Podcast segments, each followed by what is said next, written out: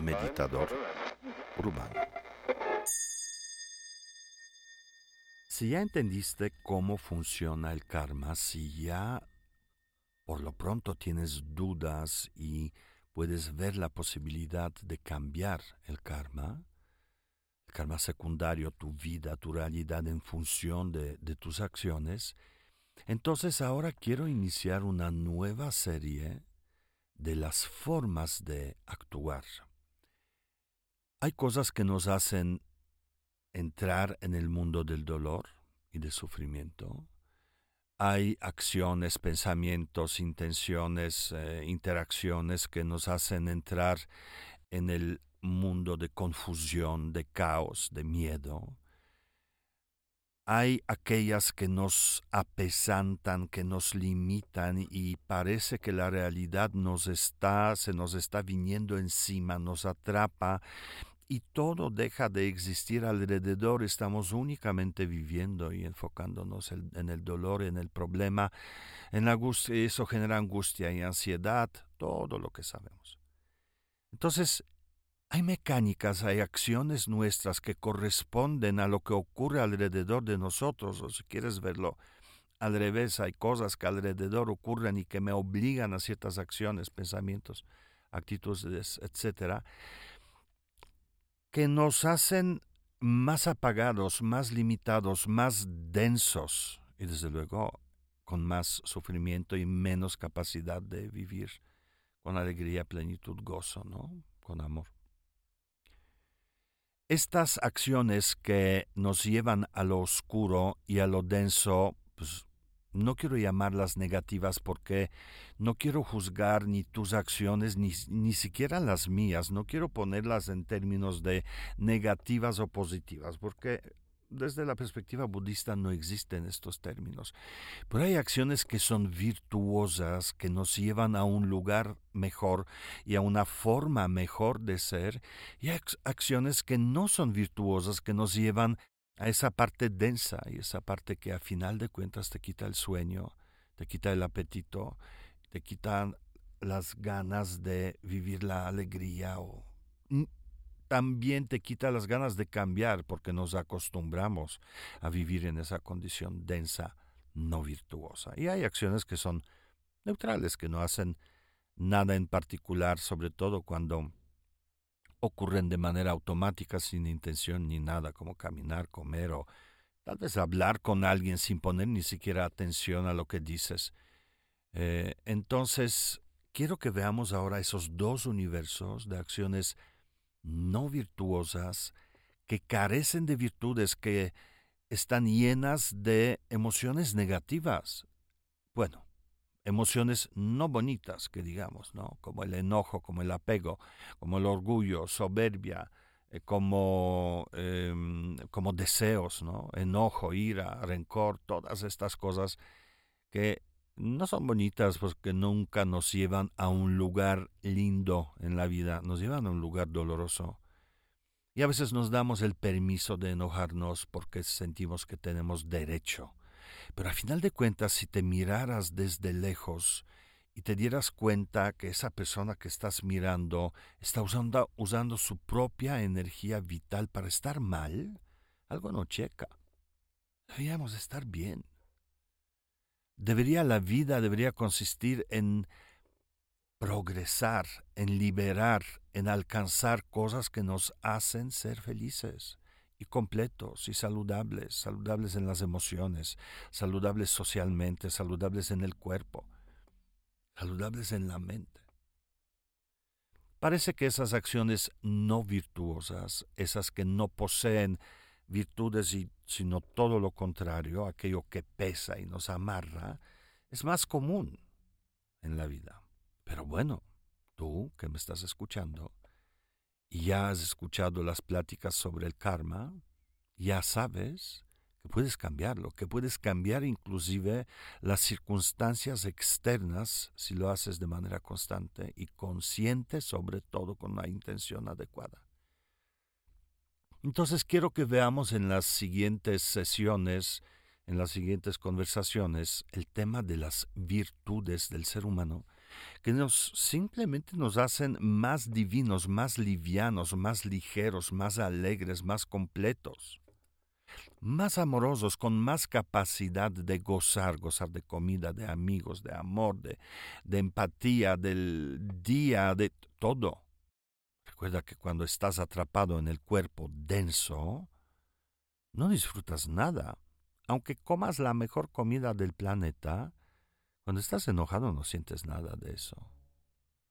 Entonces, ¿cuáles son estas acciones virtuosas? Dentro de las enseñanzas o esas virtudes que nos hacen a los humanos, pues eso, más divinos, menos densos, menos apretados, menos conflictuados. Dentro del budismo tibetano hay toda una ciencia y ciclos de enseñanza sobre estas actitudes eh, y se llaman justamente acciones virtuosas. Son diez de las acciones virtuosas. Las vamos a revisar una por una, aplicada un poquito a la vida cotidiana, a la vida en el siglo XXI, porque no trato de convencerlos a practicar el budismo, sino entender las claves que tiene que sea uno budista o no se convierte en un ser humano mejor mejor para uno y desde luego mejor para todos los demás y para toda la vida, ¿no? Eh, pero antes de que eso quiero comentarles que como practicantes de meditación, como practicantes de esas técnicas y mecánicas que nos hacen interactuar de manera consciente con la mente, con nuestras emociones y con la vida externa, interactuamos conscientemente, hay tres maneras que eh, para un practicante avanzado deben surgir o surgen en un practicante avanzado. Tres como diferentes caminos de usar la práctica que uno debe desarrollar. ¿no? Bueno, independientemente de todo, obviamente cada practicante tiene que aprender la técnica para que no esté dependiendo del maestro y de la grabación y del, del podcast, de nada, sino que se asome a su mente. Ejecutar con internet, sin internet, de día, de noche, en avión, en la playa, en medio de la oficina, donde sea. Cuando tú haces una práctica eficiente o eficaz en lo que promete, llegas a una experiencia diferente. Cuando escuchas cuencos, invariablemente tu atención queda atrapada en lo hermoso del sonido y al quedar atrapada entre los sonidos suelta el dolor y suelta las complicaciones y fuentes del sufrimiento y preocupaciones y se relaja todo el cuerpo, se relajan las células, se, se relaja absolutamente todo. Es maravilloso lograr este cambio porque internamente en tu estructura has añadido un elemento de relajación, de soltar esas vibrantes acciones, actitudes, pensamientos, emociones que te llevan al oscuro de ti. Eso, a su vez, nos lleva a la segunda parte del desarrollo de un practicante, que es la parte de cambiar del cambio en la visión de la mente, cambio en, la, en el que la mente comienza a funcionar de otra manera. Pero hay una, por ejemplo, cuando haces de manera constante esa práctica de relajación, tu mente buscará y encontrará externamente formas parecidas a lo que vives en la, en la meditación. Y es así como la práctica se integra en la vida cotidiana. Ya no necesitas los cuencos o al maestro que guía la práctica, porque tu mente ya está consumiendo desde hace tiempo esos momentos de relajación. Y es ahí donde surge una nueva forma de vivir. Es como si abrieras una ventana en una habitación encerrada, en una habitación llena de malos pensamientos y, y, de color de tus emociones y todo está apretado y abres la ventana y entra luz y entra aire fresco y cuando te acostumbras a eso, tu mente va a querer siempre regresar ahí y reproducirlo, ¿no? Y hay tercera manera de practicar. Esa de la mente que estoy comentando es un poquito como integrando la práctica en la vida cotidiana. Si tú no logras integrar la práctica en tu cotidianeidad, siempre vas a necesitar al maestro, siempre vas a necesitar a los cuencos, siempre vas a necesitar tal cosa u otra, siempre vas a estar dependiendo de alguien o de algo. Y esa no es una práctica buena, eso es una práctica que nuevamente te limita a que surjan condiciones que te hacen sentir bien, mas tú no tendrás el poder sobre tu, tu interior. Entonces un practicante avanzado es lo que hace, llega a la experiencia, la convierte en un estado de la mente y finalmente la integra en la vida cotidiana.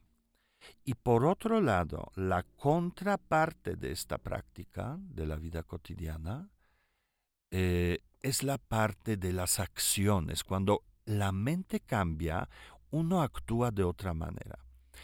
Y los practicantes solemos forzar nuestras acciones para que encajen en el nuevo formato de la mente que estamos buscando y apoyamos el desarrollo de esta mente desde las acciones, los actos, intenciones, dándote cuenta, modificando lo externo y tu relación con lo externo.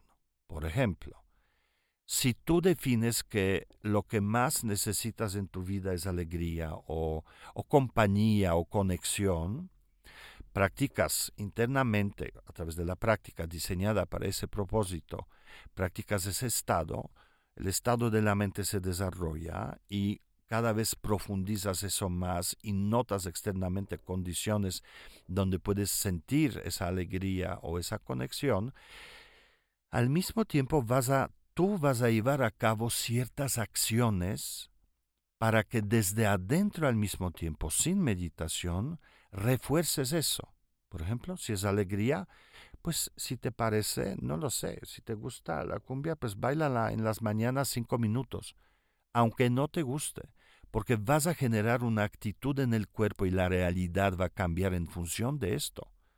O si te gustan las flores, pues llena tu casa de flores debes forzarte y hacer algo para que desde la parte externa de tu vida surjan condiciones que encajen con tu proceso que estás desarrollando en la mente a través de la práctica y a través de la integración de la práctica.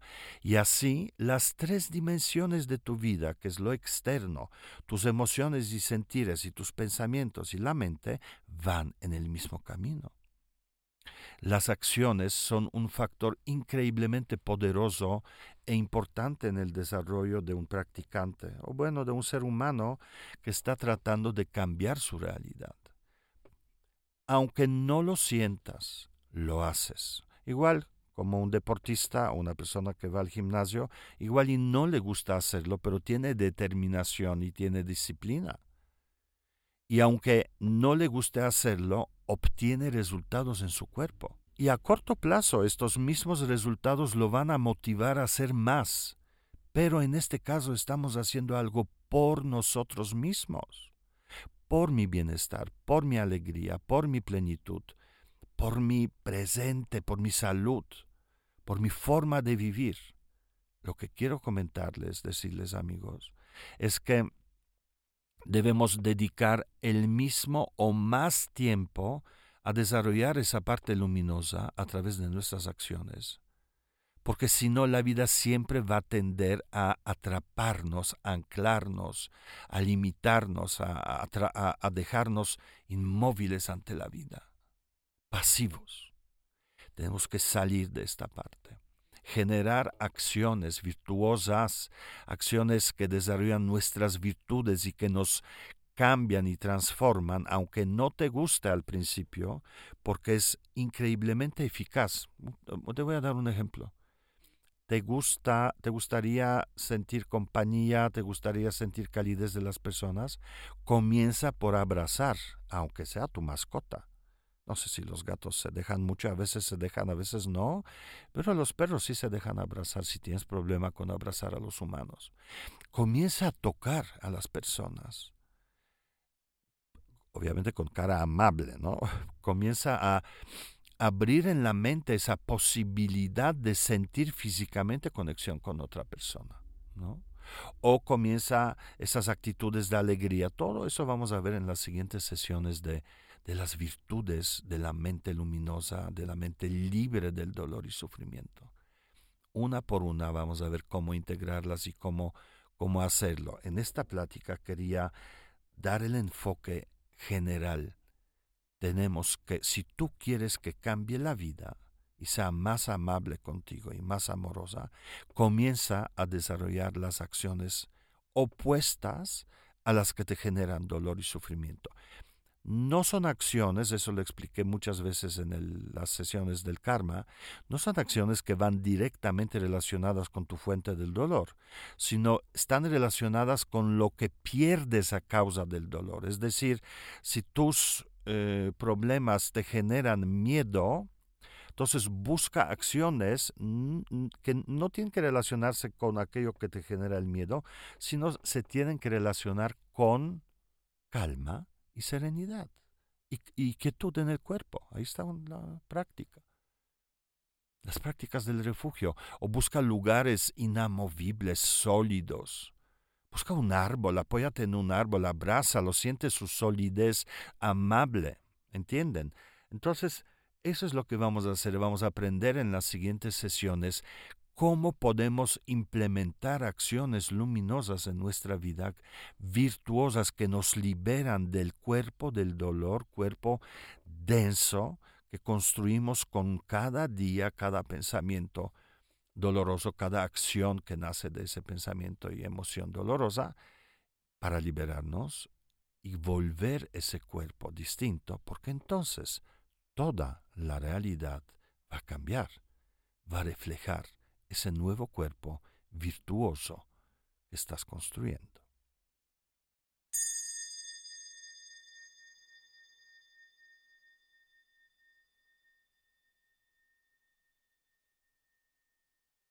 Este es un podcast producido por Southside Bros.